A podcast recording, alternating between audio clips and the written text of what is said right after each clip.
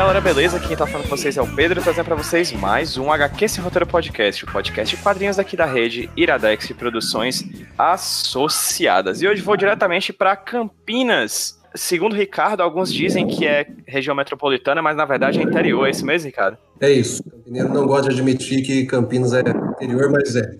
Alguns dizem até que é capital do interior.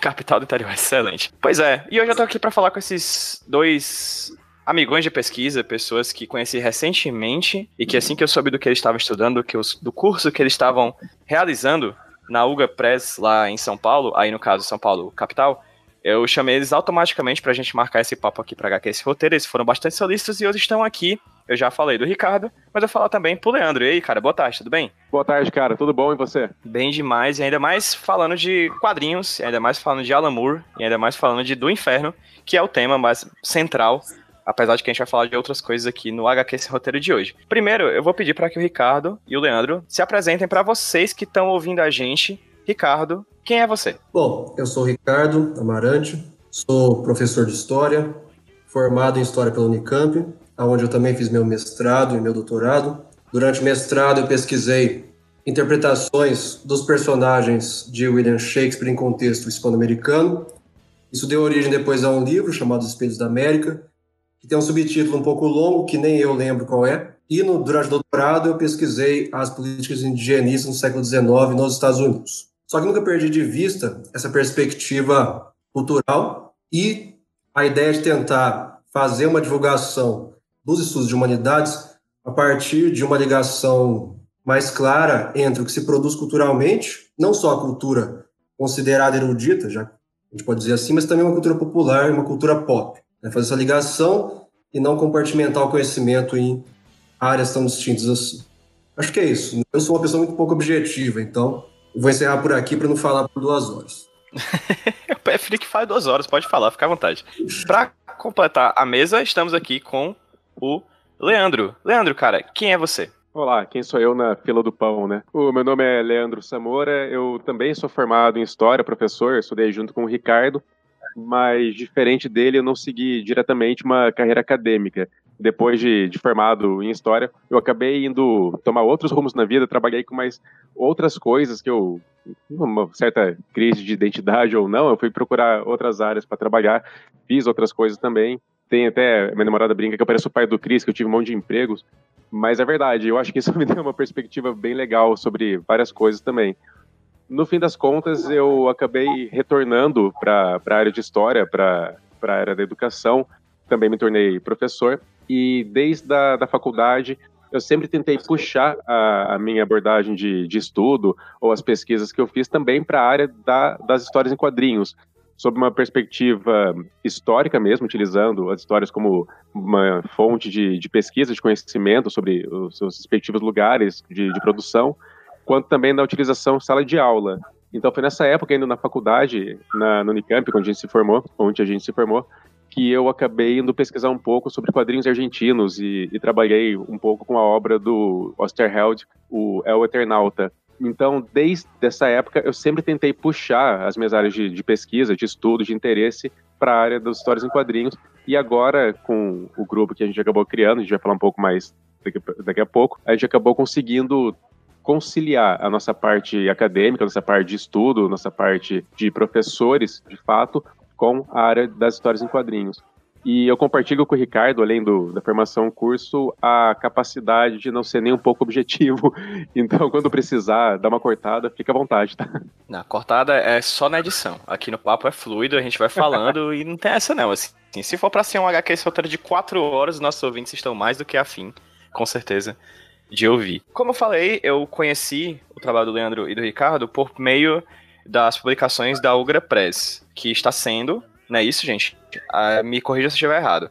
A casa desse curso que vocês estão oferecendo sobre Alan Moore e do Inferno. Confere? Confere isso. E o curso que vocês estão realizando é por meio de um, de um grupo chamado Hecate Cursos, Hecate Cursos Livres, né? Aproveitando, Ricardo, explica para quem está ouvindo a gente o que é a Hecate. A Hecate é uma iniciativa que surgiu num domingo em São Paulo, quando estávamos tomando um café na Avenida Paulista. Estávamos fazendo o que nós costumamos fazer frequentemente em cada reunião de amigos, ou conversa, ou jantar, almoço, é reclamar das coisas. Reclamar do estado de coisas, reclamar de como a educação no Brasil funciona, reclamar da pouca oferta de oportunidades para ideias novas, etc. E resolvemos, a partir disso, deixar de reclamar não, deixar não, continuar a reclamar, mas também fazer algo. E aí veio uma ideia no início, um esboço de ideia de fazer um grupo de estudos e organizar eventos, tendo como foco uma perspectiva histórica ou de humanidades, sendo um pouquinho mais amplo, ligando sempre com, alguns grandes temas culturais ou alguns grandes temas de interesse. E resolvemos organizar um evento. A partir disso, nosso primeiro evento foi uma palestra sobre a cultura pop e o Museu do Louvre. Era uma tentativa um tanto quanto ambiciosa de reunir algo que é visto como o paradigma da cultura erudita com a cultura. E a partir disso a gente tem organizado cursos, palestras, é, eventos diversos, buscando essa perspectiva. O curso do, do, do Alan Moore, que está acontecendo agora do, na UGRA, diz respeito a quadrinhos, obras do Alan Moore, é lógico, mas a gente não, se, não estamos restritos a isso. A gente pode falar de literatura, de alguns outros temas da, da, de humanidades, e também trazer junto com a gente pessoas que a gente conhece, pessoas associadas ao grupo, que possam agregar conhecimento a essas, esses eventos, esses cursos, essas palestras. O interessante do, da Hecate é que é justamente isso. A gente ficou durante muito tempo, como é de costume nosso, reclamando que ah, pô, alguém deveria fazer algum tipo de, de grupo, de coletivo, que seja, para proporcionar cursos diferentes na área de humanidades, que era nosso, nossa área de interesse a princípio, e porque ninguém faz, a gente sentava, ficava revoltado e falava: Meu, alguém tem que fazer, alguém tem que fazer, alguém tem que fazer. E aí, nesse dia que a gente estava lá em São Paulo, acho que um para o outro e falou: Pô, vamos a gente fazer então, né? Caramba, vamos parar de, de, reclamar. Então, eu acho que foi um estalo muito interessante que, que a gente teve, porque essa vontade de poder trabalhar com, com outras coisas dentro das áreas que a gente gosta sempre existiu. E a gente, como enquanto professor, né, é, estando inserido, inseridos nessa área de educação, a gente sempre teve muita crítica a respeito de como o conhecimento é exercitado, praticado nas escolas, nas faculdades, como que muitas vezes temas de interesses não chegam na, na maioria das pessoas que estão afastadas da, dessas áreas mais acadêmicas, e a gente sempre sentiu muita necessidade de ter algum grupo, alguém que fizesse isso.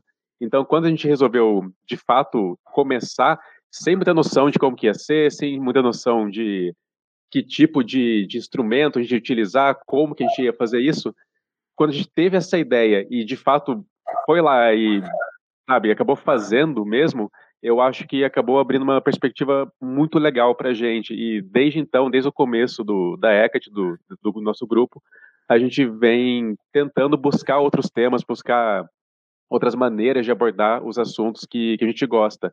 Falar de história em quadrinhos foi uma grande sacada que a gente teve, porque sacada assim pra gente, né, pelo menos, porque a gente pegou um assunto que a gente é apaixonado desde sempre, sempre que a gente se reúne, além de ficar reclamando das coisas, a gente sempre fala muito de quadrinhos, o Ricardo e eu, entre né, outras coisas, e a gente aproveitou então esse, essa área que era uma área de interesse e conseguiu construir alguns cursos dentro dentro da área dos quadrinhos. E lógico, a gente também tem, já fez palestras e cursos em outras áreas, áreas mais voltadas para a parte de historiografia, mais, mais puramente falando.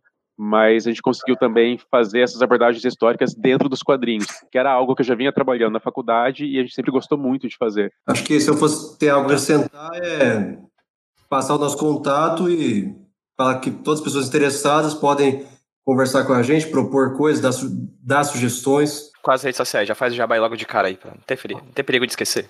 Nosso contato por e-mail é contato.ecate.gmail.com Nosso Facebook é só Ecate.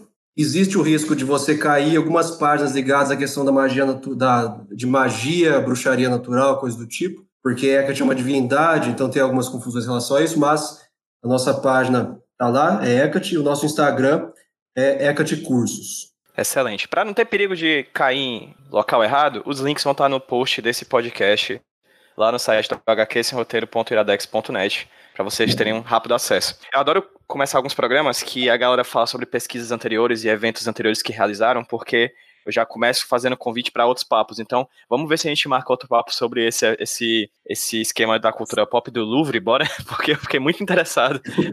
então, já fica aqui o convite para uma outra conversa, tá? Demorou. Gente, vamos lá. Vamos começar o papo agora sobre o tema que a gente foi chamado, a gente se reuniu para falar. Mas primeiro eu queria fazer uma confissão aqui para os meus amigos de bate-papo e para os meus ouvintes do HQ Sem Roteiro. Eu cometi um crime cometi um crime, não nego.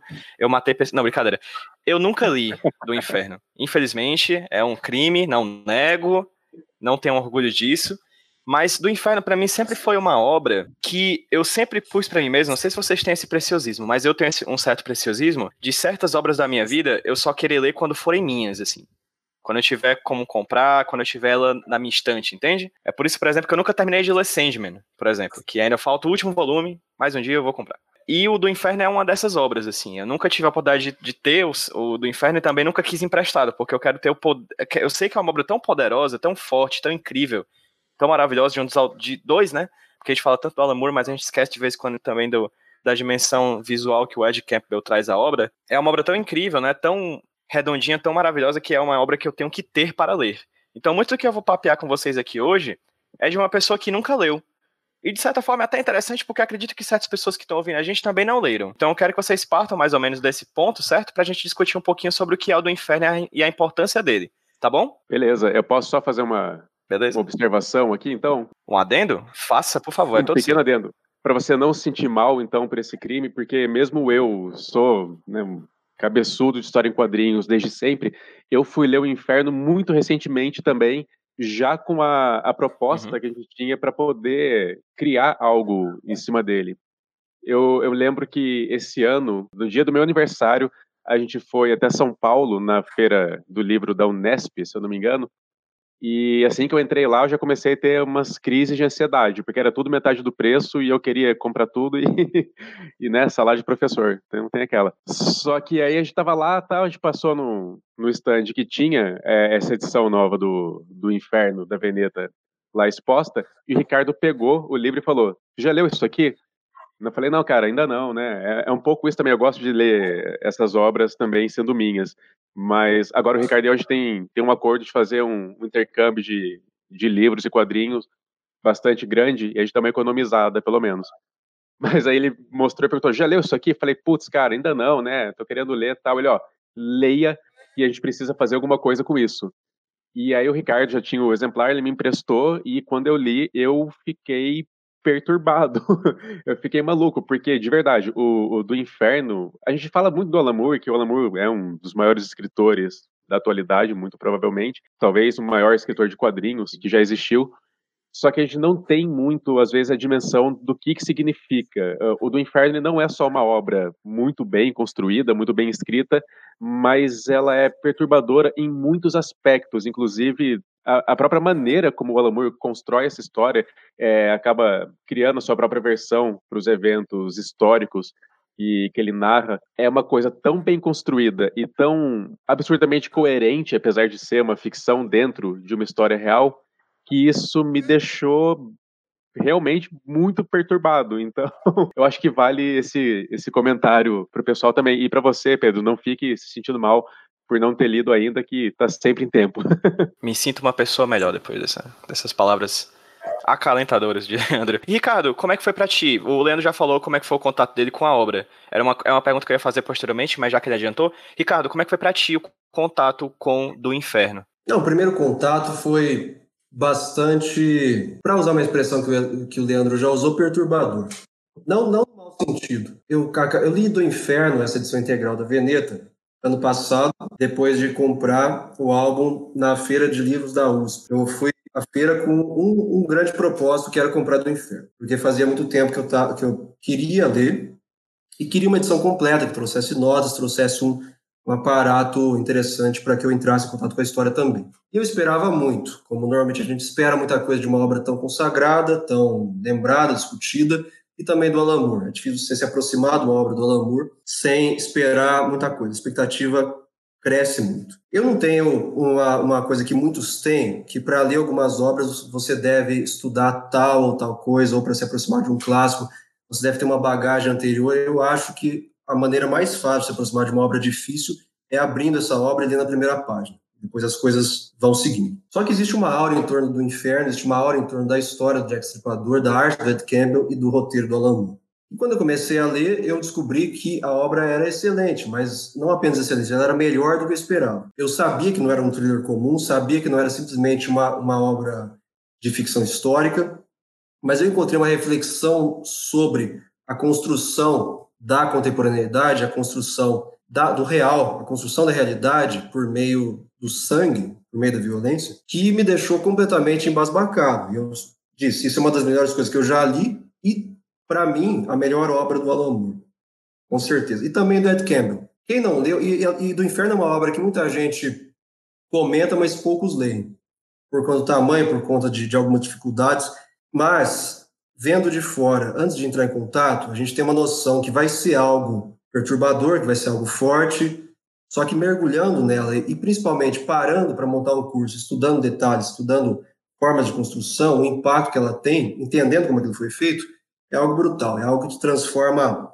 intelectualmente e, em alguns casos, emocionalmente para o resto da vida, talvez. Antes da gente começar esse papo, o Ricardo mandou para mim por e-mail a ementa e a programação das aulas, das quatro aulas desse curso que eles estão realizando lá na UGRA. Vou pedir permissão aqui pro, pro Ricardo e pro, pro Leandro para ler a emenda para quem tá ouvindo a gente. Pode ser, gente? Pode, claro. Vamos lá. A Inglaterra Vitoriana de Alan Moore. Dois pontos. Do inferno, sangue, morte e o nascimento do século XX. Um dos maiores roteiristas da história dos quadrinhos, o inglês Alan Moore se notabilizou pelas obras complexas, repletas de referências e pela constante subversão de gêneros consagrados.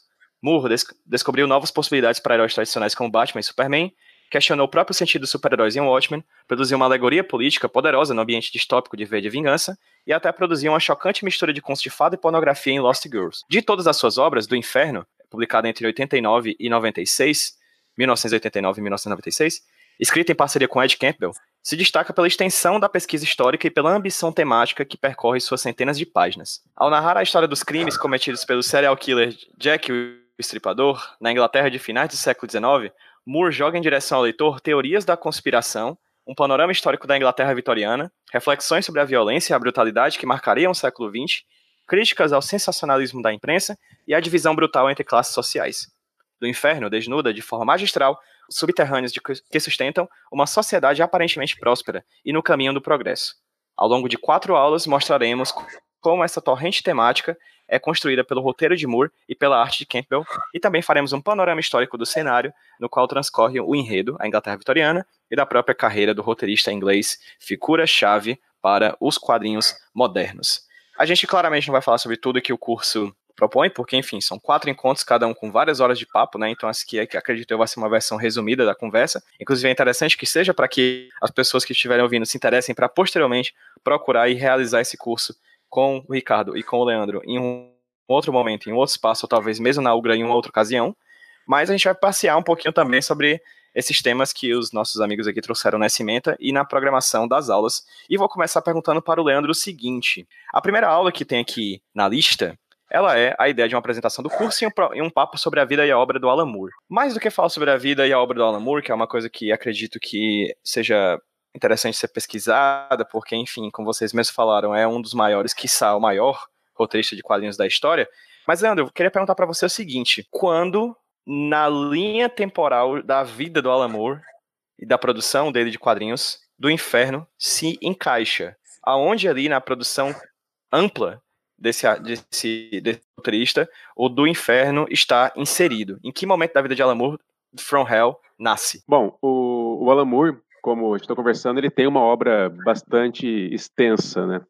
É, essa primeira aula, para falar um pouco sobre a vida e a obra dele, a gente comenta das origens do, do Alan Moore. Ele é uma figura bastante, uma figura bastante estranha no, no bom sentido, né? Ele é um autor que acabou ganhando o mundo inteiro, mas ele tem uma relação muito próxima com as próprias raízes. Ele nasceu na cidade, na cidade de Northampton, na Inglaterra, que é uma, uma cidade uh, operária, uma cidade não muito grande na Inglaterra. A Inglaterra já não tem cidades muito grandes normalmente, né? Mas essa é particularmente uma cidade pequena.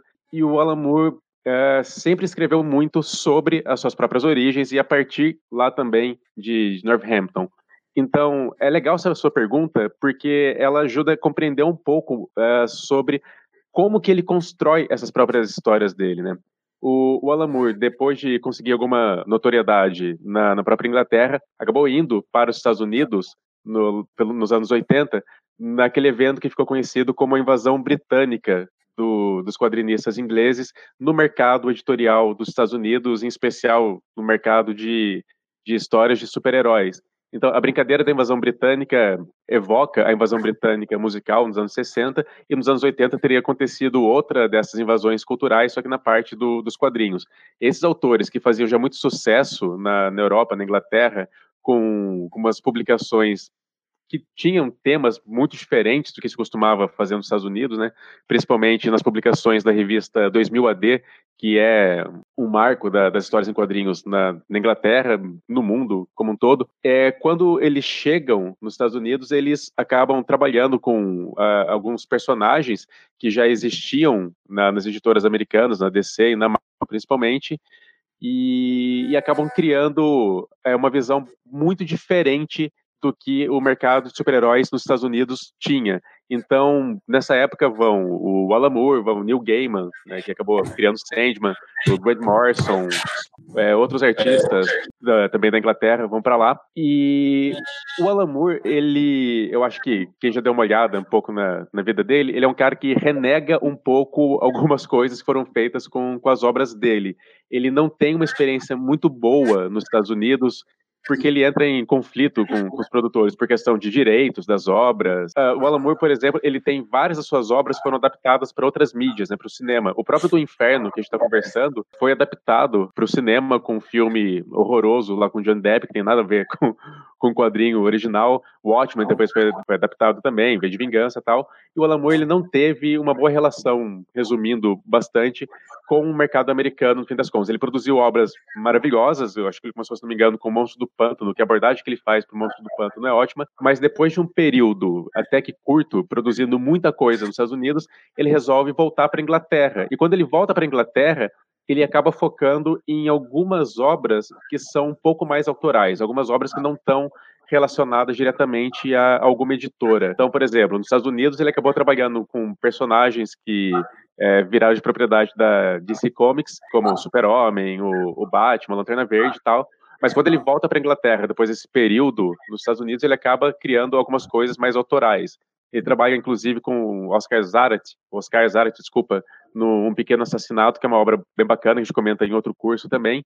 E aí, então, nesse contexto de retorno para a Inglaterra, um pouco como retorno às raízes da, da sua produção, que ele começa a, a produzir o do inferno. Ele começa a fazer a pesquisa e começa a produzir é, essa obra falando sobre uma característica, sobre um, um, evento, que foi um evento midiático, cultural, terrível em vários aspectos, da história da Inglaterra, que foram esses crimes cometidos por esse serial killer que acabou sendo nomeado pelos jornais como Jack o Estripador. Então ele acaba voltando um pouco para a história da Inglaterra e faz uma reconstrução desse período da, da, Inglaterra, que é esse período da Inglaterra vitoriana, ao longo do século XIX, bem o comecinho do, do século XX, faz esse resgate de elementos da história da Inglaterra na, nessa obra de arte, nessa, nessa obra que ele acaba é, construindo. Então é um momento já que, depois de se desencantar bastante com com o mercado dos Estados Unidos, ele retorna para a Inglaterra e escreve sobre a própria carreira, em, algum, em alguns casos, como, né, é, indiretamente no, no Pequeno Assassinato, e escreve sobre alguns elementos históricos da, do seu próprio país, da, da, Inglaterra mesmo, como aqui no do Inferno. Situando do Inferno a obra do Alan Moore, é um momento de, de retorno, mas também de entrada em um panorama artístico que renega, de certa forma, o que a gente chama hoje de mainstream, heróis, DC e Marvel, e entra em uma pegada completamente autoral.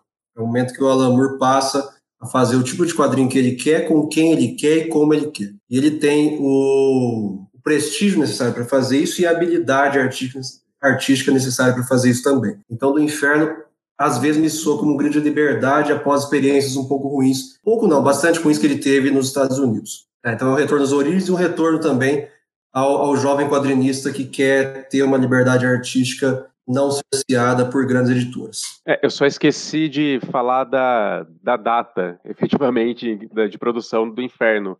O do Inferno foi produzido de uma maneira seriada uh, entre os anos de 1989 e 1996, tá? só para localizar um pouco mais temporalmente. A invasão britânica, já meados dos anos 80, né? a invasão britânica nos Estados Unidos, e aí já tem logo na sequência o retorno do Alan Moore, a data de publicação do, do Inferno, entre 89 e 96. Ricardo, só uma coisa, o Leandro, o Leandro falou aqui que a obra foi publicada entre 89 e 96. É, mas como é que ela foi publicada? Quem publicou, é, já que ela tem uma extensão aí de sete anos de publicação, são qual a extensão dela, quantas edições, assim, é, como é que foi, é, como é que essa obra foi publicada, já que ele fugiu do mainstream mensal dos super-heróis e daquela coisa estadunidense, como é que chegando na Inglaterra e produzindo na Inglaterra, coisas da Inglaterra, do jeito inglês que ele tem, como é que foi esse processo de publicação, esse processo publicador, né, de publicação dele, assim, dessa obra? Não, a primeira publicação vai ser seriada, primeiro, é seriado uma revista chamada Tabu, é uma revista de antologia inglesa. Então, capítulos curtos vão sair, eu, se não me engano, em cinco edições da Tabu, é, de 89 até 92. Então, os três primeiros anos são publicados pela, pela, por essa revista Tabu. Então, só, in, só o início da história. O início da história. Posteriormente, o Alan Moore e o Ed Cap moveram a história para uma revista independente. Então, saiu por uma editora chamada Thunder Publishing, e também pela Kitchen Sink Press. Kitchen Sink, inclusive, é, é uma editora americana. E aí é, uma, é um título próprio, uma revista com título próprio chamada From Hell. Ela concluiu assim, de forma seriada, com título próprio, e depois foi é, reunida apenas no final da década de 90. O, foi escrito um, um, epílogo chamado A Dança dos Apanhadores de Gaivotas, tá na edição da Veneta, depois das notas, foi escrito em 98. Aí reunindo todos esses capítulos publicados de forma separada, seriada, com esse epílogo, foram rendidos em 99 e publicados pela editora do Ed Campbell, que é Ed Campbell Comics. Saiu no formato paperback, né, que é o formato seria uma capa cartonada, sem capa dura, e depois tanto editoras inglesas quanto americanas publicaram. Eu acho que a editora inglesa, se não me engano, era Knockabout, e a americana era chamada Top Shelf. Elas publicaram uma versão em capa dura e desde então ela vem sendo republicada Aqui no Brasil saiu primeiro em quatro edições pela Via Letra. Em 2014, essa edição da, da Veneta que está no mercado até os dias de hoje. A edição, inclusive, belíssima, né? Ganhadora de prêmios de design e tal, tem uma capa maravilhosa, enfim. É um sonho, um desejo, desejo de quadrinhos, assim. Que o HQ é bonito, Ave Maria. Beleza. Leandro, seguinte, um tema que vocês falam aqui na emenda e durante o decorrer do papo, e é um, inclusive é, um, é um, um conceito que é muito conhecido, muito replicado, mas acho que às vezes, inclusive, é pouco refletido. Tipo, o que quer dizer esse termo? O que seria uma Inglaterra vitoriana? O que esse vitoriana quer dizer? Bom, o nome que a gente dá para a Inglaterra vitoriana se refere a um período, no século XIX, no qual a rainha Vitória teria reinado, é um período que vai do, do, reinado dela de 1937 até o comecinho do século 20, em 1901. Por que, que esse é um período tão importante, na verdade? Porque é uma época em que a Inglaterra chegou numa espécie de auge de, de poder, um auge de influência no resto do mundo, um auge de, de dominação, uma importância tão grande que acaba, que acaba influenciando, acaba se expandindo, influenciando muita gente e várias outras partes do mundo. Então, no período do avanço da Inglaterra, nessa época do reinado da Rainha Vitória, a Inglaterra está passando é, por uma ainda por uma revolução industrial. É, em algumas historiografias você pode encontrar com o período da segunda revolução industrial, que é um período de avanço tecnológico e científico muito grande. Então a Inglaterra está vivendo uma espécie de, de, euforia por conta desse desse período todo. Uh, é uma época que a Inglaterra está espalhando ainda mais os poderes dela, a extensão, os domínios sobre outras nações além do oceano, e é o momento em que a Inglaterra está dominando também uh, a Índia. A, a Rainha Vitória ela se torna imperatriz das Índias também, dos reinos indianos dos rajos indianos. E é um momento em que, como a gente comentou, a ciência e a tecnologia estão tão bombando, estão explodindo. Então a gente tem muitos avanços tecnológicos muito grandes. A gente tem é, a época das, das, grandes ferrovias inglesas, por exemplo, a, a época da, da, eletricidade também começando a surgir, é, se transformando numa outra fonte de, de energia bastante importante. E essa época, então, todo esse avanço tecnológico, esse avanço científico uh, da Inglaterra está inspirando também autores, eh, escritores, né, que estão imaginando para onde vai todo esse avanço. Então, século XIX, nesse período vitoriano, representa também um grande avanço da, da literatura de ficção científica, e não só de ficção científica, literatura que está tentando explorar, é, compreender melhor uh, um, alguns aspectos da, da psique da, das pessoas, da psique humana. Uh, é um período, então, que a gente está tendo todo esse tipo de avanço. É na era vitoriana que a gente tem aquela célebre frase de que a Inglaterra reina é, num império onde o sol nunca se põe, porque em, todo, em toda extensão do território é, do Império Britânico tem algum lugar que é dia, porque quando está anoitecendo de um lado, está amanhecendo do outro. Então, tamanha a expansão, a extensão desse, desse novo império. Então, a Era Vitoriana se refere a esse período da história da Inglaterra, no qual a Inglaterra é governado pela Rainha Vitória, uma das rainhas mais importantes, mais famosas da história da Inglaterra, e é esse período de avanço científico, econômico, e, e, político da Inglaterra, que, lógico, vem acompanhado de uma série de problemas bastante significativos, problemas sociais. Uh, é um período que vai acabar também fomentando os próximos grandes conflitos do século XX. Então, é, essa época que a gente se refere. Quando fala de Inglaterra vitoriana, é esse período de avanço da Inglaterra no século XIX, no qual a Rainha Vitória governou. Mencionar a questão, a questão cultural e a questão dos costumes período vitoriano é marcado também, além do desenvolvimento econômico da separação bastante brutal entre classes por conta da Revolução Industrial, etc., colonialismo. Há uma, uma produção cultural muito efervescente e muito lembrada até hoje, várias referências nossas para a literatura ou para outras correntes artísticas vêm do período vitoriano. Só para citar alguns exemplos, é, Oscar Wilde é um autor vitoriano, Charles Dickens é um autor vitoriano. George Eliot é uma, é uma autora vitoriana. Então, há uma efervescência cultural que reflete muito sobre as, os dilemas e as polêmicas desse período. E há também algo que até ficou um pouco atrelado à expressão vitoriana, um moralismo e um puritanismo muito grande no controle dos costumes. Ou seja, um discurso que passa também pela pessoa da Rainha Vitória de tentar utilizar símbolos de moralidade inglesa. Então, o cidadão inglês médio deveria ser um pai de família, uma esposa, um casal de filhos, ir do trabalho para casa, da casa para o trabalho, não se desviar, não cometer excessos com drogas ilícitas ou algo do tipo. Essa grande margem, inclusive uma repressão e uma censura muito grande a obras artísticas. Eu gosto de lembrar que nos teatros ingleses vitorianos, obras consagradas, por exemplo, as obras de Shakespeare eram rodadas nos teatros vitorianos. Então, qualquer menção a algo que desviasse do que seria o modelo de cidadão inglês vitoriano era limada é, das obras. Havia uma censura bastante intensa. Porém, esse tipo de, de discurso, esse tipo de prática, de ação repressora dos costumes também gera uma reação E nos subterrâneos de Londres, de forma oculta, havia drogas, havia prostituição, havia vários tipos de comportamento que eram desviantes daquilo que significava o modelo para a Vitória e seus sustos para os cidadãos. Vou fazer uma analogia agora, não sei se vai cair bem, mas os cidadãos de bem da Inglaterra vitoriana. E há também uma hipocrisia muito grande por parte desse mesmo cidadão de bem. Eu acho que é uma coisa familiar para os brasileiros, brasileiros atuais. A pessoa que condena de forma muito veemente comportamentos considerados inadequados, vou dar um exemplo aqui. A homossexualidade é punida com prisão, era crime de sodomia. Oscar Wilde, um autor, um autor, um sagrado poeta, dramaturgo, romancista, foi preso por conta de um relacionamento com uma pessoa do, do mesmo sexo. Pessoas que condenavam de forma muito veemente, às vezes praticavam as mesmas coisas de forma oculta. Então, o, o importante não era que aquilo não existisse, mas que aquilo não viesse à tona.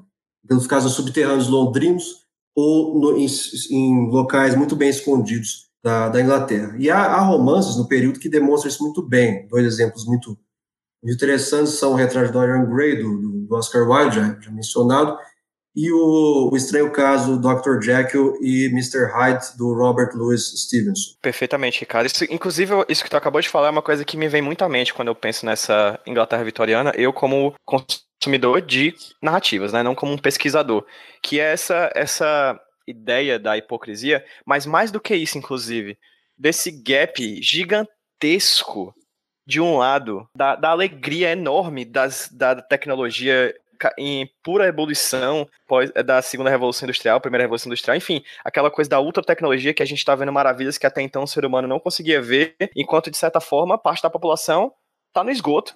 É, assim, é, é interessante perceber como parece para mim que de longe, assim, não, não, um não historiador vendo de longe, como é, um, é uma época de grandes extremos, né, sociais. De um lado, a, o otimismo de um futuro mais, um futuro melhor iluminado pela tecnologia, pela luz elétrica, e do outro, pessoas literalmente morrendo na merda, assim, né? É interessante perceber como, como para mim, essa época da, da, da Vitória, vitoriana, pelo, não por pesquisa, mas por consumir essas obras, eu vejo essa, essa grande diferença. Parece que tudo era muito extremo, né? É, exato, e inclusive, puxando inclusive esse, esse link que você deixou, é, é um pouco do que se trata até a, a obra da Máquina do Tempo, do Wade Wells, também, que é uma publicação de 1895, se não me engano, porque existe no, nessa obra, que é uma obra de ficção científica, justamente essa ideia de você ter uma sociedade que por cima está é, preeminente, ela está ótima, ela está uma sociedade que funciona linda, maravilhosamente bem, uma, uma sociedade tecnológica em evolução, só que por baixo dessa sociedade você tem justamente um povo oprimido que é a base de todo esse, esse, sucesso. Então, esse período vitoriano, a gente tem bastante essa, essa posição. Enquanto a Inglaterra está dominando o mundo, dentro da própria Inglaterra, você tem uma degradação social e econômica bastante evidente, que fica bastante marcada também na literatura vitoriana. Muitos dos romances do, do Dickens trata um pouco dessa situação da Inglaterra por dentro está sendo é, corrompida, de você ter uma crise social, uma crise econômica bastante forte? É, eu pensei na, na, questão da ambiguidade, na questão do, da ideia de progresso, porque o que é progresso para alguns é desastre para outros. É, vamos pegar uma imagem da máquina, por exemplo. Uma máquina que facilitaria a produção industrial. Para o investidor, para o inventor da máquina e para o dono da fábrica, isso é maravilhoso, porque ele vai poder produzir mais em menos tempo, vai aumentar a sua renda e vai colaborar para o crescimento econômico do seu país. É uma noção de progresso muito clara. Mas para um trabalhador, para um operário empregado na fábrica desse indivíduo, a máquina significa menos empregos. Os trabalhadores são mandados embora por conta da instalação da máquina. Então a máquina se torna objeto de ódio, objeto de controle corporal até. Então há uma ambiguidade muito clara nessa ideia de, de melhoria. É que ao longo do tempo, eu acredito que isso ecoa até hoje, a gente não conseguiu se desvencilhar disso há uma noção de que a história é um progresso contínuo. Então, até as coisas ruins elas vão desaparecer com o tempo. Nós estamos seguindo rumo a, uma situação cada vez melhor de condições sociais, de distribuição de renda, etc. Isso é falso. A história é descontínua. A história é cheia de idas e vindas. Aqui nesse, nesse momento 2 que a gente está falando sobre a época vitoriana, vocês guardam espaço para falar sobre uma das dimensões que, enfim, é uma das mais incríveis da obra do Inferno, que é o trabalho do Ed Campbell, né? Que, como o Ricardo falou, não é somente a melhor obra do Alan Moore, mas também é a melhor obra do Ed Campbell, né? Ok, Ricardo, fala um pouquinho sobre como é que é para ti, leitor de quadrinhos, e como é que para você também, como historiador, o trabalho visual do Campbell. É, um tanto quanto assustador e enervante, porque dá um pouco de raiva de ver o quanto ele é bom. Pesquisando algumas imagens para montar o curso, para montar slides, etc., para ilustrar o que a gente vai falar ou já falou, houve até uma certa confusão. Em algum momento você não sabia o que era Ed Campbell e o que era um, uma ilustração para um livro da época ou para a imprensa da época. Então, o que o Campbell faz é emular, com algumas particularidades do traço dele, o estilo da época, o estilo jornalístico e o estilo é, das ilustrações. Ilustrações que circulam principalmente é, em folhetins e também naqueles livrinhos baratos chamados Penny Dreadfuls, que é um, são histórias de terror e suspense vendidas pelo preço de um penny na, na Inglaterra. Parecido com os pulp norte-americanos que se, populariza, se popularizariam no, no começo do século XX. Então ele emula esse traço. Além disso, ele busca reconstituir locais londrinos, alguns existem até hoje, então é uma referência fotográfica para isso. Ele pode visitar, ele pode fazer esboços, fazer estudos daquele lugar. Outros já se modificaram, então é necessário também uma pesquisa histórica para que ele descubra qual foi a modificação, qual foi a reforma, o que mudou, o que permaneceu. Então, é uma reconstrução fiel, não apenas do estilo, mas também dos lugares. Isso envolve não apenas um desenhista habilidoso, mas um autor que escreva em conjunto com ele. É, o Alan Moore é famoso pelos roteiros descritivos, então o que há no roteiro do Alan Moore é o que ele quer na página, e isso, às vezes, apaga um pouco a, a ideia de que o escritor, de que o, desculpa, de que o, de que o desenhista tem a liberdade criativa, mas ele tem. A relação do Alan Moore com os seus parceiros, os, seus, os desenhistas que atuam junto com ele, é bastante próxima. Então, não é incomum que um desenhista sugira coisas. Então, há momentos em que o Ed Campbell sugere coisas e há detalhes na reconstrução de Londres que passam despercebidos ao Alan, ao Alan Moore, com seu olhar direcionado para um ponto, mas que o Ed Campbell percebe. Então, em uma cena onde o William Gould e o Netley vão visitar o cemitério de Highgate, há o túmulo do, do John Bunyan e também do William Blake. John Bunyan é autor do, do Pilgrim's Progress, que é uma narrativa puritana clássica do século XVII, inglês, e William Blake, o poeta e pintor e tal. E também aparece na obra depois. E é um detalhe que o, o Alan Moore não viu, e o Ed Campbell viu, fotografou e incluiu na obra. Então há também essa sinergia entre autor e desenhista. E para além dos ambientes, há uma reconstrução de pessoas. Na reconstrução de pessoas, Oscar Wilde aparece, William Blake aparece, Rainha Vitória aparece, o Aberline, que seria o protagonista, é uma pessoa real, o Sir William Gould, que é o assassino, isso não é spoiler, também aparece. Essas pessoas são reconstruídas a partir de é, retratos, a partir de fotografias, porque um dos avanços tecnológicos da era vitoriana é a fotografia. Então, essas pessoas já são fotografadas.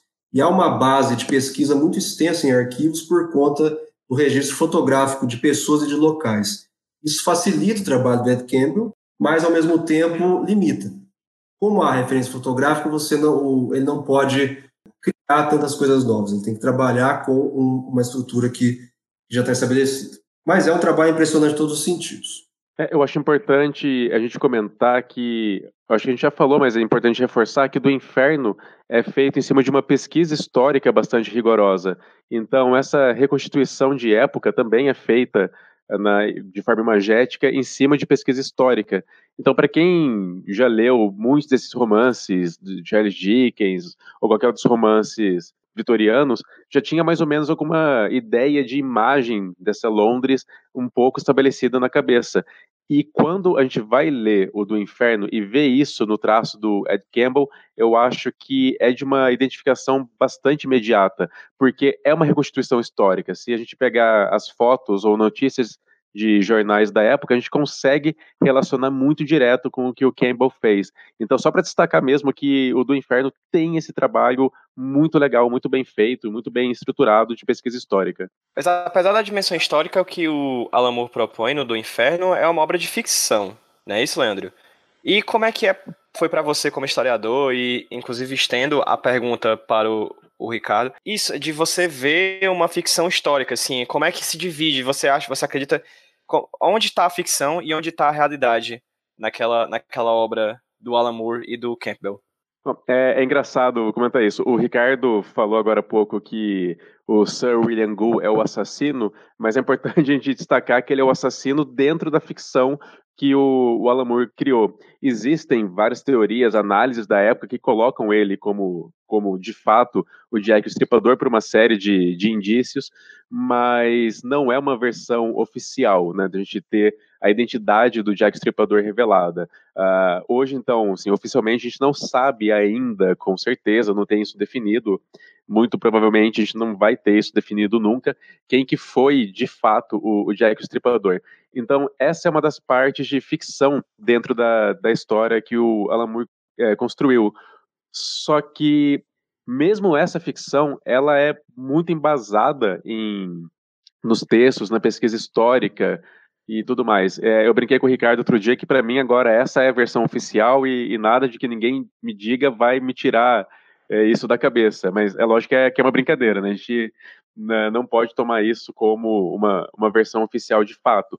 Mas é curioso então a gente analisar isso. O que o Alan Moore constrói de ficção, ainda assim, é embasado por uma pesquisa histórica muito, muito bem feita a, a motivação do Sir William Gould, que era um cirurgião da Rainha Vitória, uma espécie de um, um médico particular da, da coroa, a, a motivação do William Gould para cometer os assassinatos é, também vem de toda uma questão mística, uma questão envolvida é, com elementos de magia, que são elementos muito recorrentes na obra do Alamur.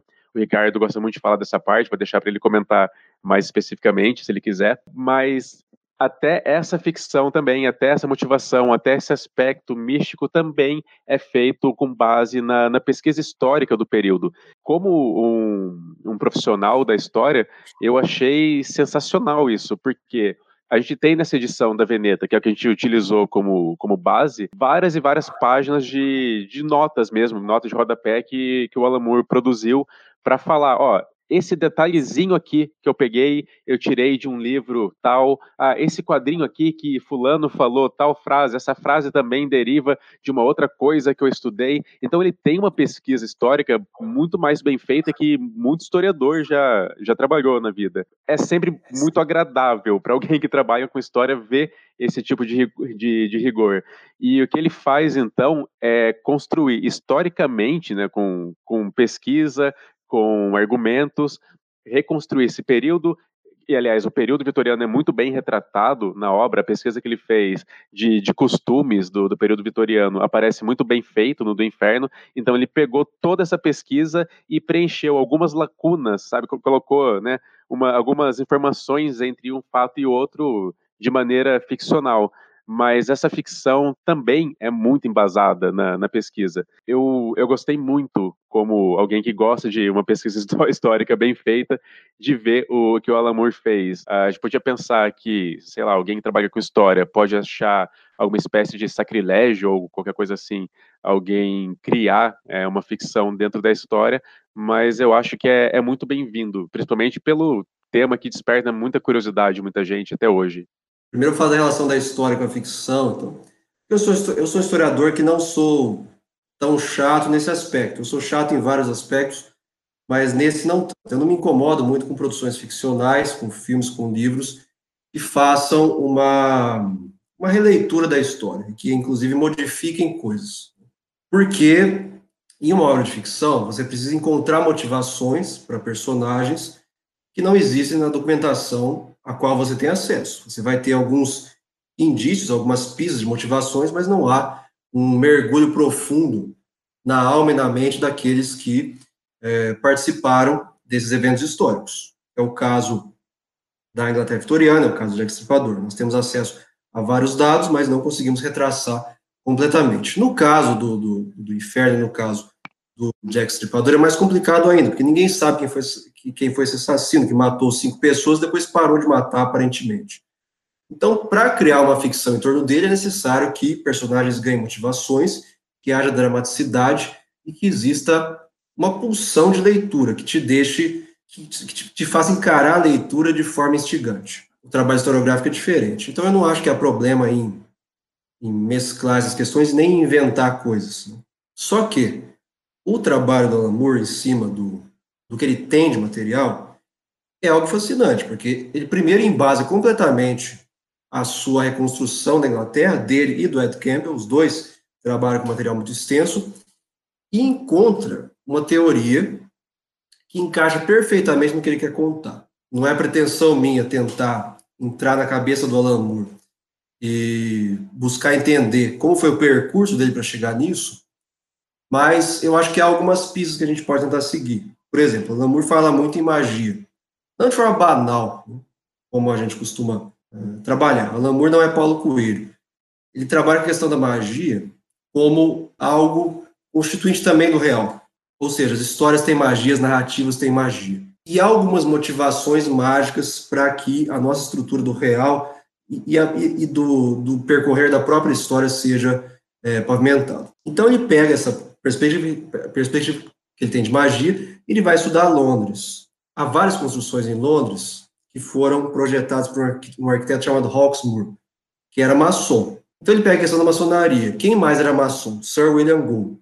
Ele aponta como assassino. Então talvez exista uma conspiração maçônica no final do século XIX na Inglaterra. Se, se você pegar os locais onde, onde os assassinatos do Jack Stripador foram cometidos, isso forma uma estrela de cinco pontos, um pentagrama. É um símbolo de, de magia também. Então ele faz com que os documentos que ele consultou, os livros que ele leu e as coisas que ele viu em Londres o ajudem a contar a história. Esse que eu acho que é o ponto principal do trabalho de um grande roteirista que trabalha com obras históricas. A diferença entre o Alan Moore e o Marcelo Dessalete e um Bernard Cornwell. Escreve sempre o mesmo livro. Pesquisa bem, só que sempre encaixa o que ele quer. Ele quer ter parede de escudo, ele faz parede de escudo, mesmo que aquele povo não, não, não use parede de escudo. Então, existe um. A história serve a narrativa. Não é o contrário. Isso me deixa muito feliz. Acredito que alguns historiadores fiquem, talvez fiquem um pouco irritados com especulações. Um problema que pode acontecer é a pessoa ler algum livro é, e achar que aquilo é a história definitiva, um livro de ficção, desculpe, e achar que aquela é a história definitiva sobre determinado evento.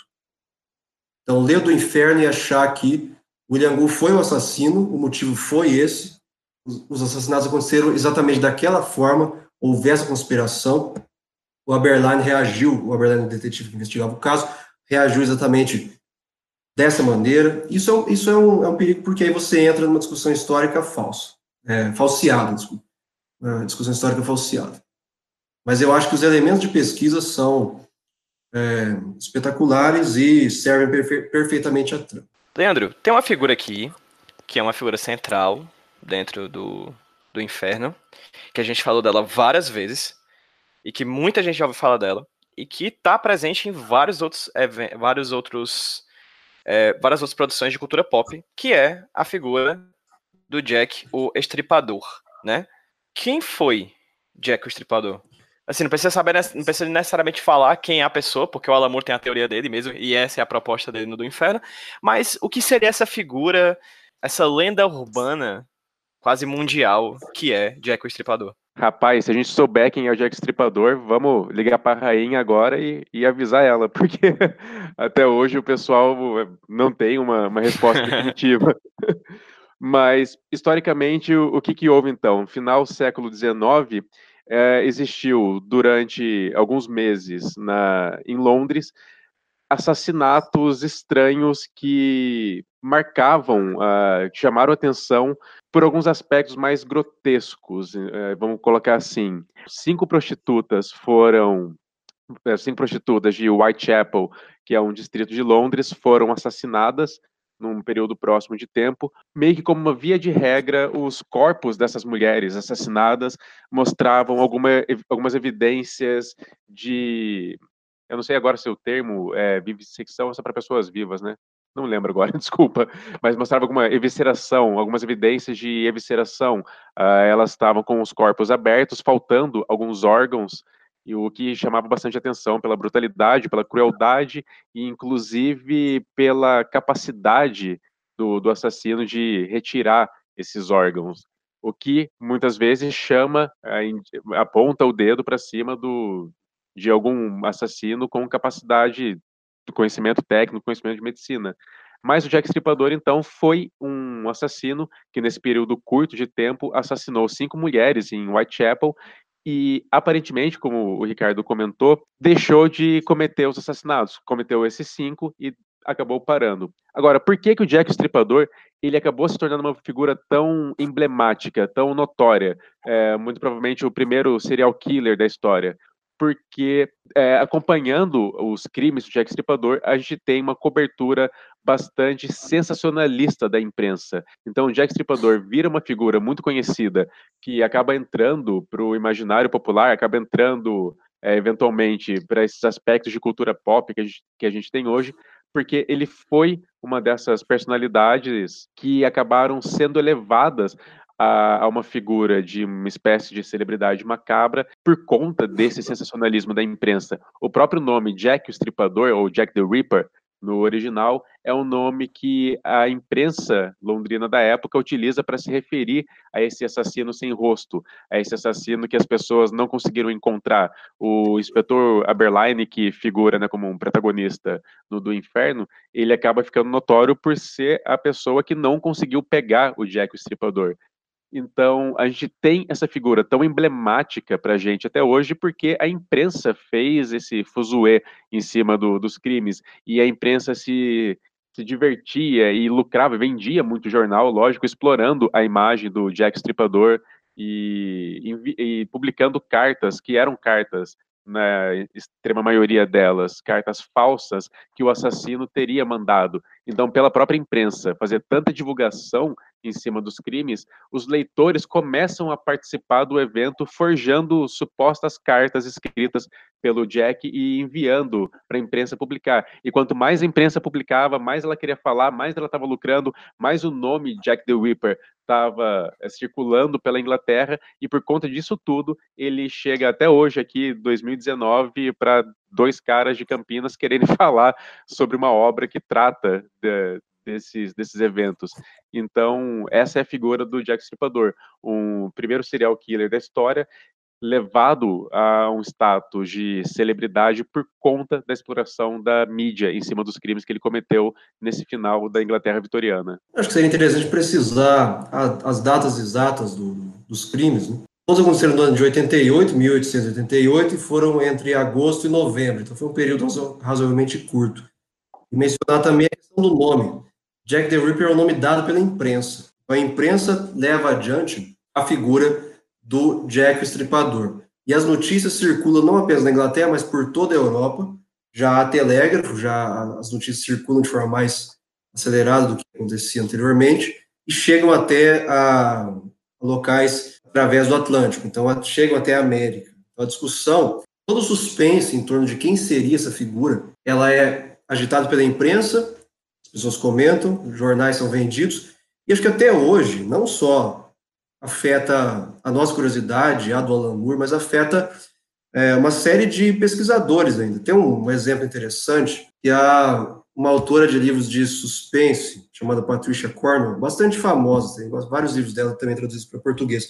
Ela, uns anos atrás, fez uma pesquisa, ela financiou uma pesquisa gigantesca para tentar descobrir quem era o Jack Stripador, e chegou a uma conclusão, ela chegou a um nome, que seria o Walter que é um pintor que também figura no, no, no Inferno. Chegou a resposta de que ele seria o mais provável, mas isso não é conclusivo. Isso motiva pessoas a, a, a lerem, a produzirem coisas sobre, produzirem obras culturais sobre essa figura e a especularem. A especulação move a, a lenda do Jack Stripador. Para mim, soa interessante como, de certa forma, o que vocês estão falando é que a figura do Jack o Estripador, ele foi uma figura criada, ficcionalizada, pela imprensa sensacionalista da época, né? E aí acabou virando da ficção um ser histórico.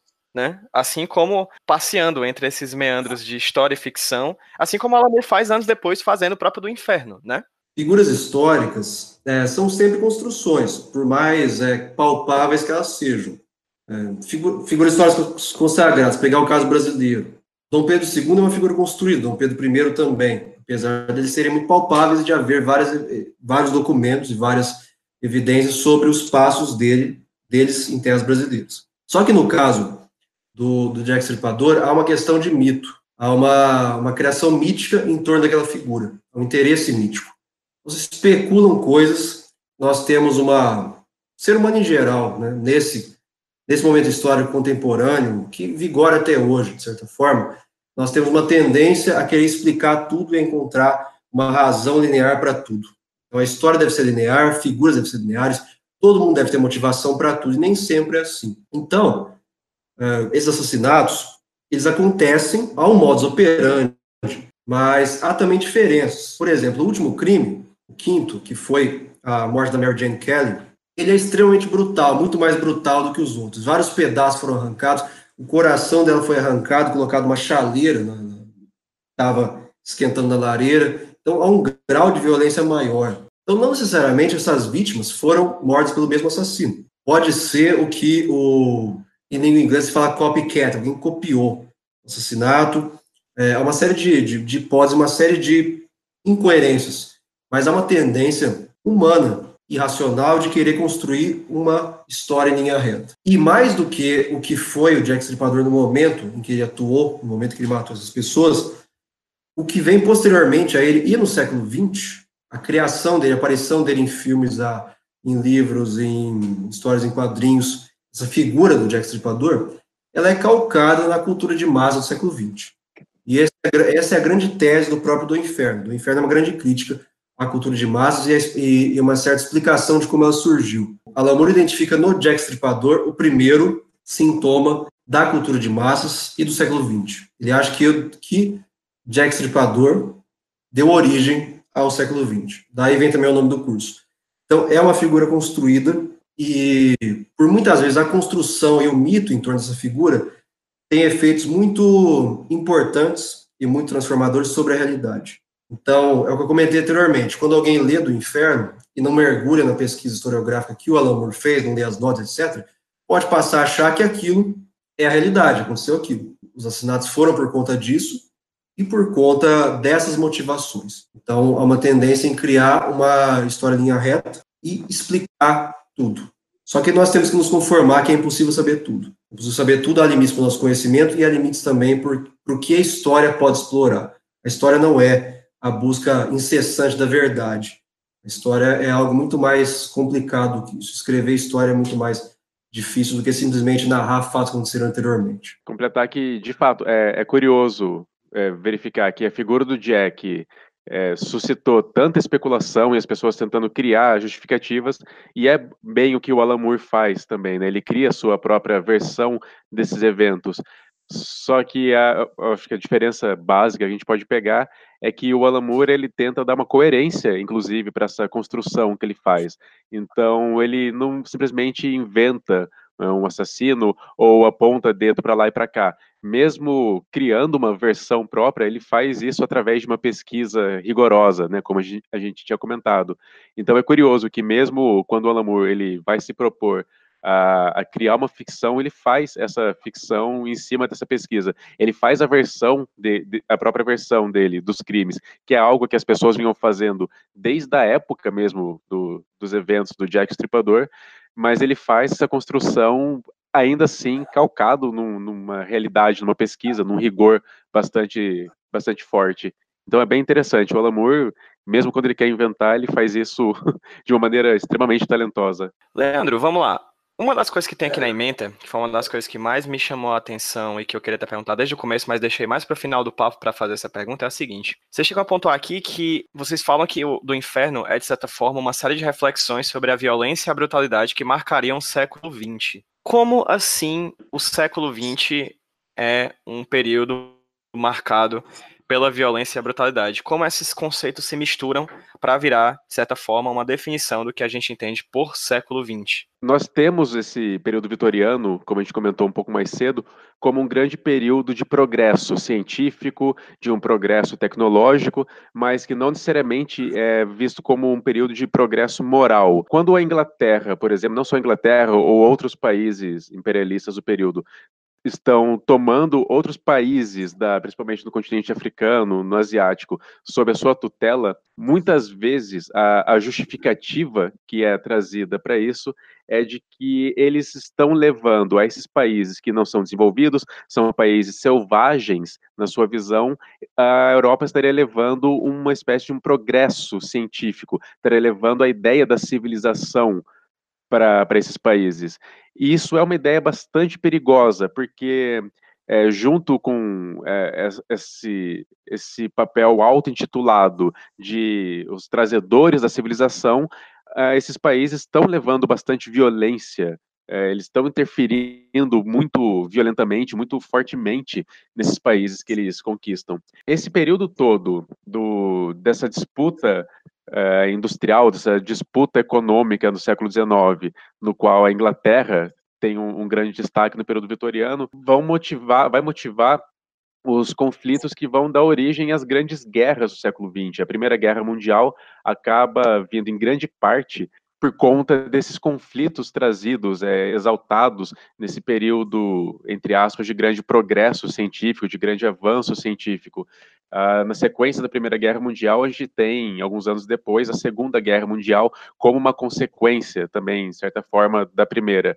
E são dois períodos, então, nesses primeiras, nas primeiras décadas do século XX, são dois períodos marcados por uma extrema violência dessas guerras, desses conflitos.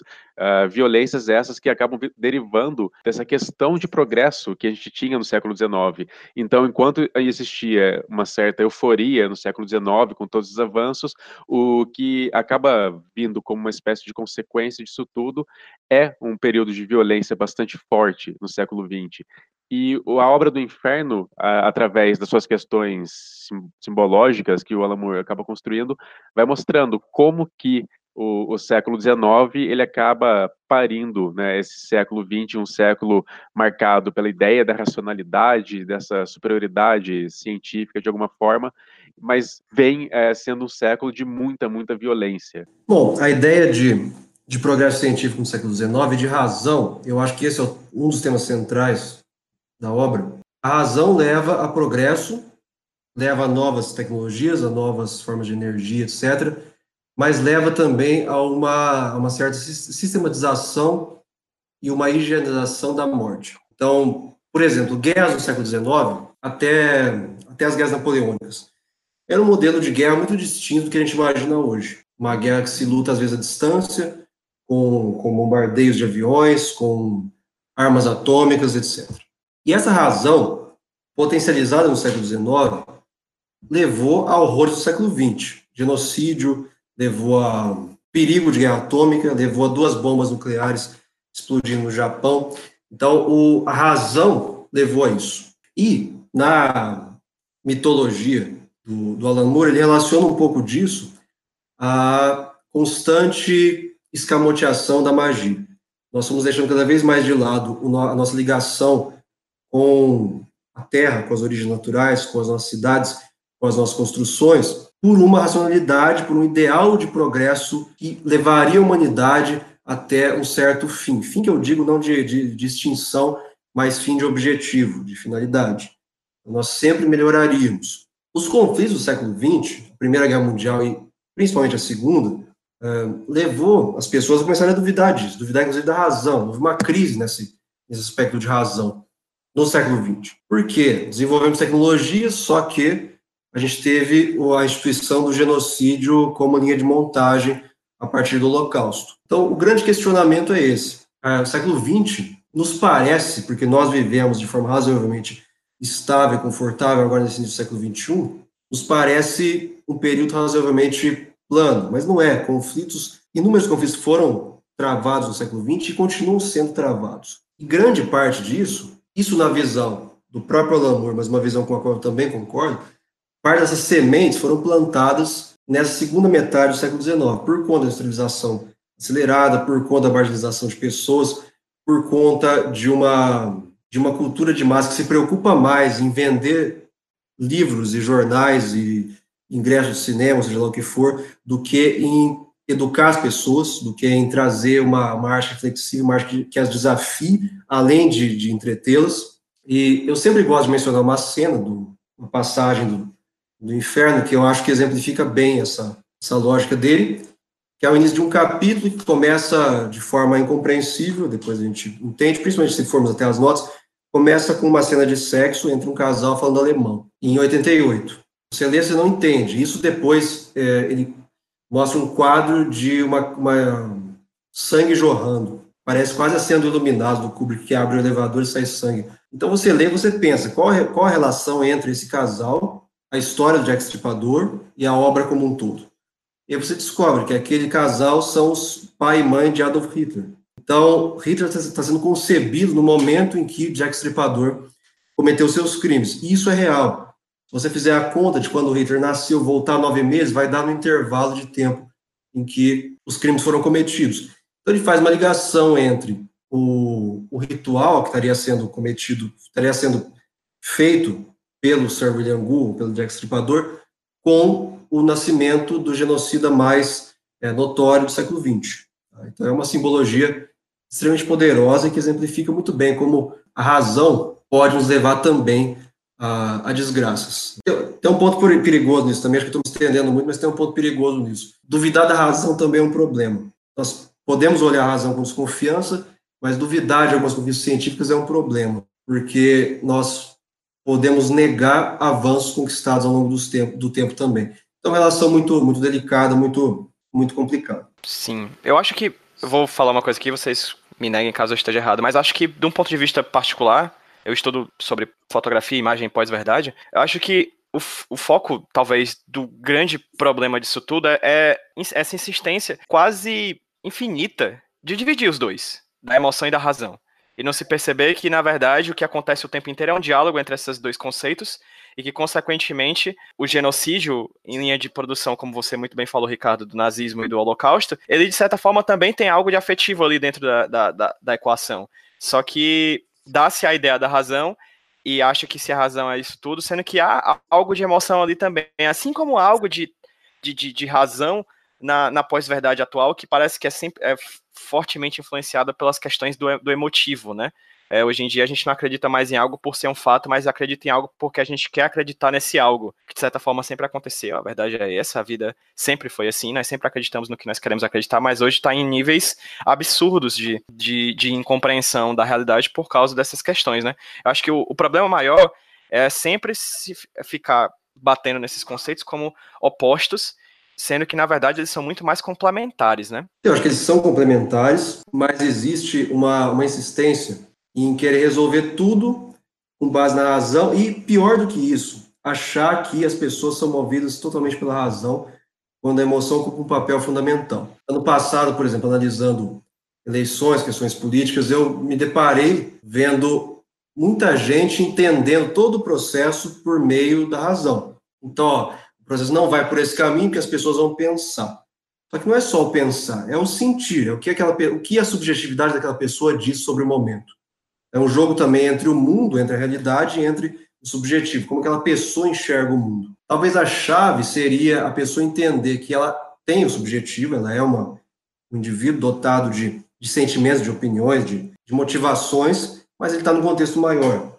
Tá? Então, há uma diversidade também de subjetividades. E aí, voltando à questão do século XIX, quem inculcou na nossa cabeça essa ideia de que a razão resolve tudo foi o progresso científico acelerado do século XIX. Achar que nós podemos resolver as coisas como se tudo fosse uma equação matemática e abandonando questões ligadas à emoção, ligadas até à questão psicológica subjetiva das pessoas, é algo inculcado ao longo do, do século XIX, principalmente europeu, com o pensamento que nós exportamos também aqui no Brasil e aqui na, em parte da, da América Latina. Leandro, para finalizar, para chegando, chegando mais para o final do nosso papo, uma, uma pergunta que se encaixa aqui na emenda que vocês colocaram logo no finalzinho.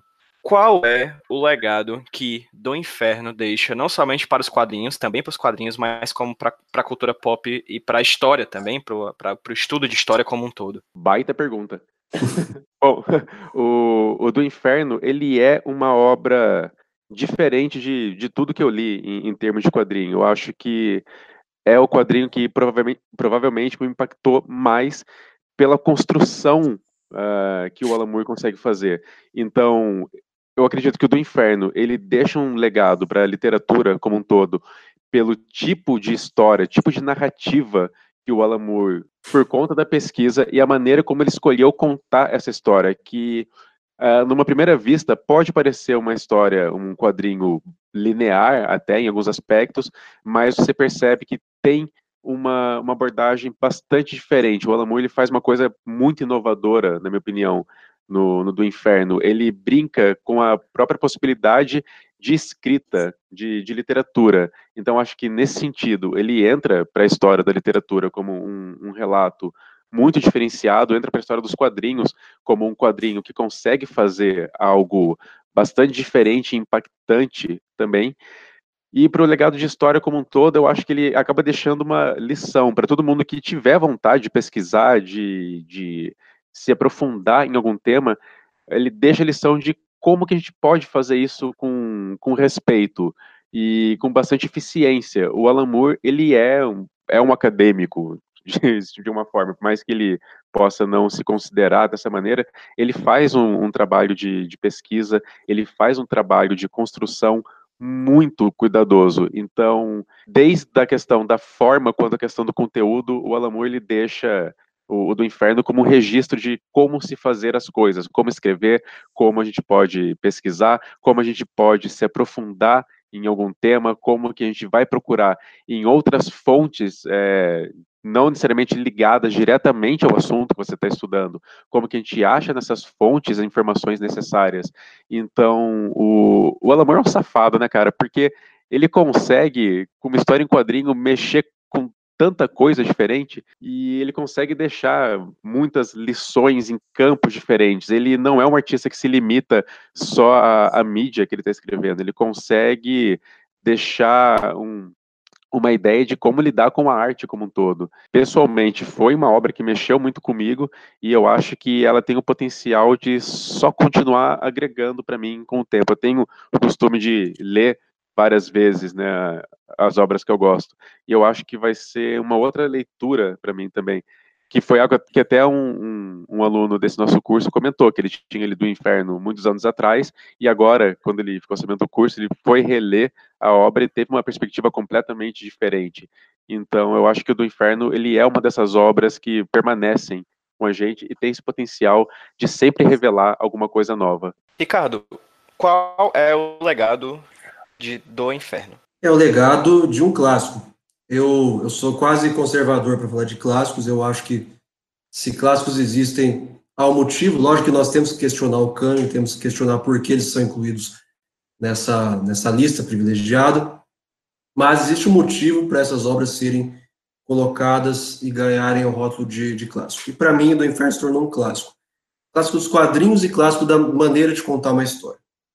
É, o modelo de ficção histórica, o modelo de pesquisa o modelo de ligação entre texto e arte. Nunca é demais ressaltar o papel do Ed Campbell na construção da obra, eu acho que não, não é pouca coisa. São 500 páginas de uma arte primorosa e totalmente em sintonia com o texto e com o que se produzia na época, no século XIX.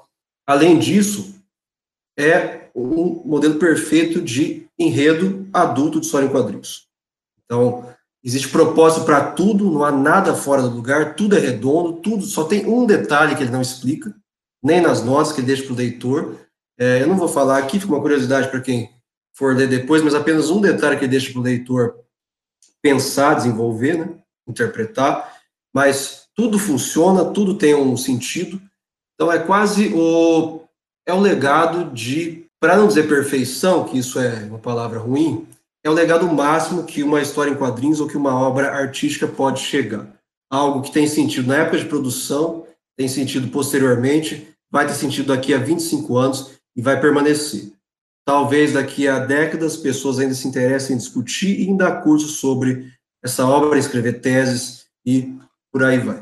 Muito bom, muito bom. Gente, eu vou dar um jeito, vou juntar minhas moedinhas aqui para conseguir adquirir o quanto antes do inferno para poder re reouvir talvez esse nosso papo depois que, assim como a, a, releitura é importante de grandes clássicos, vou reouvir talvez esse papo que a gente teve aqui depois que que, que lê do inferno para ver se as coisas se encaixam ainda melhor na minha cabeça. Eu não tenho como agradecer ao Ricardo e ao Leandro pelo papo que a gente teve aqui agora para HQ esse roteiro.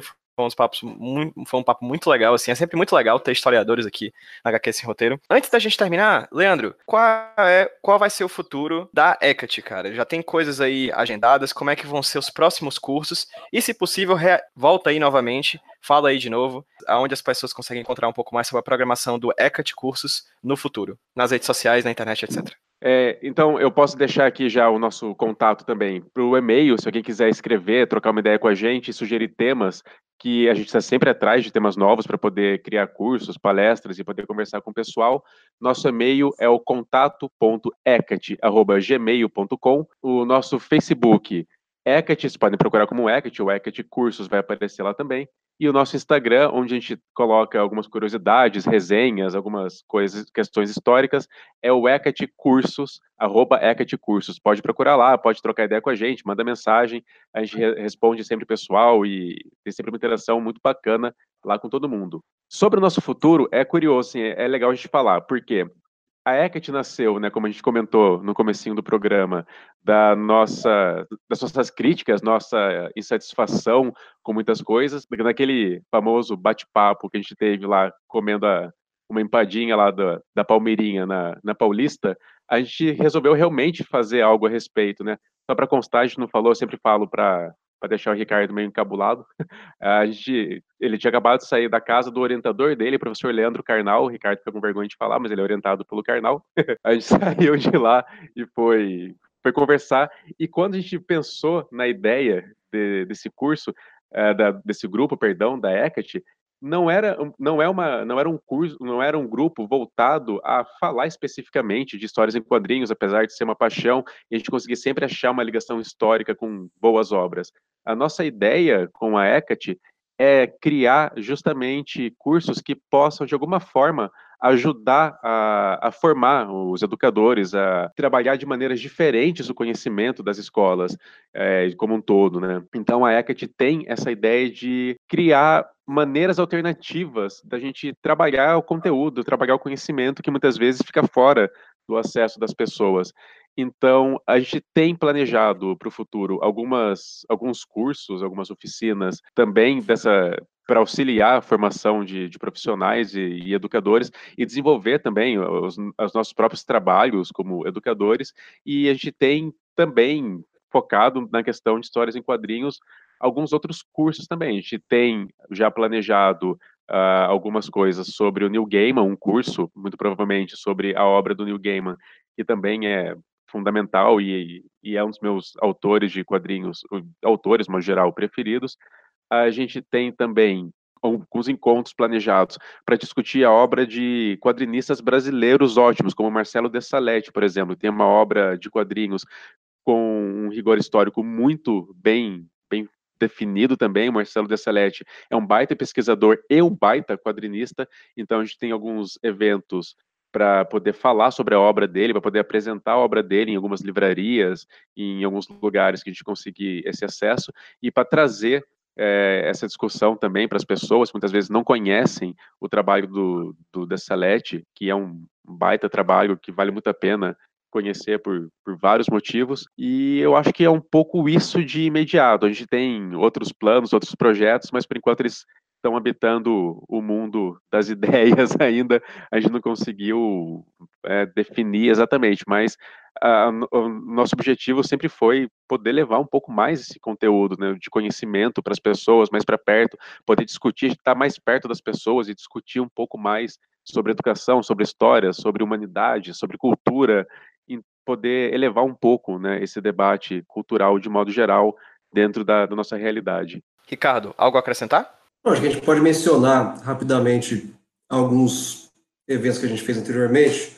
Já mencionei a questão do, da cultura pop do Louvre, mas a gente já fez também uma palestra sobre, sobre Shakespeare, chamada Por que Ler Shakespeare, que é uma discussão sobre a pertinência de ainda voltar a esses clássicos. É, fizemos também uma oficina sobre o Alan Moore de forma mais ampla, mais introdutória, não, não pegando exatamente o do inferno, mas falando de, da, da vida e obra dele de forma mais, mais extensa. E estamos tentando desenvolver agora também alguns cursos de formação de professores. Ricardo, Leandro, eu não tenho como agradecer esse papo com vocês. Pelo que eu vejo do interesse de vocês na, é, com a Hecate, né? É realizar eventos cada vez mais diversos, cada vez mais interessantes, relacionando cultura pop ao ensino de história, à pesquisa, à filosofia, etc., à educação, e, consequentemente, uma grande parte desse interesse de vocês é estudar quadrinhos. Então, como eu já fiz no começo do programa, lá atrás, um convite para vocês, para a gente vir falar posteriormente aqui sobre essa questão da cultura pop e do Louvre, que foi um outro trabalho que vocês realizaram anteriormente, já fica aqui o convite para vocês também, que toda vez que vocês tiverem um novo programa, um novo papo, um novo curso, um novo evento, uma nova palestra, qualquer coisa do gênero, contem com o HQ roteiro para a divulgação do trabalho de vocês. Infelizmente, esse programa não teve como sair antes desse, do que antes desse curso sobre, sobre do inferno, porque eu realmente só soube da, do trabalho de vocês quando o curso já estava para começar. Então eu peço desculpa de toda forma pelo, pelo atraso aí, mas já fica aqui o convite para caso você já tenha planejado algumas coisas com antecedência de algum outro curso no futuro, fica à vontade, o esse roteiro está de portas abertas para vocês, tá bom? Tá, Pedro, e a gente que tem que agradecer demais o, o seu convite, o espaço para a gente para falar. Queria aproveitar também para agradecer pelo trabalho guerreiro que você faz pelo, pelo quadrinho aqui no Brasil. As suas pautas são sempre, apesar de né, ser uma HQ sem roteiro, as suas pautas são sempre muito boas e realmente acaba trazendo, agregando muito valor à área do, do quadrinho no Brasil. Eu estava falando outro dia lá com, com o Sidney Guzman, lá, editor do da, da MSP, da graphic, né, das gráficas MSP, e eu comentei né, que você tinha convidado gente para fazer essa entrevista, e ele também foi só elogios para o seu trabalho. Então, o que você está fazendo é. Eu sei que é, é, difícil, eu sei que é trabalhoso, mas, cara, muito obrigado também pelo seu trabalho, e muito obrigado pelo convite para gente aqui. É uma honra poder falar com você. Ok, eu estava preparado para a gente falar de assassinatos em série e Londres vitoriano mas não tá preparado para me emocionar, então obrigado. Pelas palavras, é sempre muito bom. É, é, legal, assim, quando chamam pessoas que ouvem esse roteiro aqui pra gente conversar, assim, é sempre muito legal, porque, enfim, a dinâmica é louca, não tem pauta, não tem roteiro, mas tem, muito, tem muita paixão pelos quadrinhos, né, e acho legal, principalmente quando eu chamo convidados como vocês, que são pessoas que gostam bastante de quadrinhos, enfim, estamos aqui para o que precisarem, tá bom? Obrigadão e pode contar sempre com a gente, sempre que precisar, se quiser falar sobre qualquer coisa, indicar quadrinho também, chama a gente, a gente está sempre por aqui. É sempre um prazer conversar sobre o que a gente gosta, mas também sobre o que a gente estuda, a gente trabalha com isso e espero que um dia a gente possa te recepcionar em alguns dos nossos cursos, em alguns dos nossos eventos. Vai ser um prazer, muito obrigado pelo espaço também. Espero que continuemos essas conversas por muito tempo. É, para vocês que ouviram a gente no HQ esse roteiro, todos os links que foram apontados aqui para as redes sociais da Hecate vão estar linkados no post desse podcast lá no hqsemroteiro.iradex.net, tá bom? Ricardo, novamente muito obrigado. Leandro, novamente muito obrigado. Muito obrigado a vocês que ouviram esse programa do HQ Sem Roteiro. E vamos dar um tchauzinho para quem está ouvindo a gente no 3, 2, 1. Tchau, pessoal. Tchau. Tchau.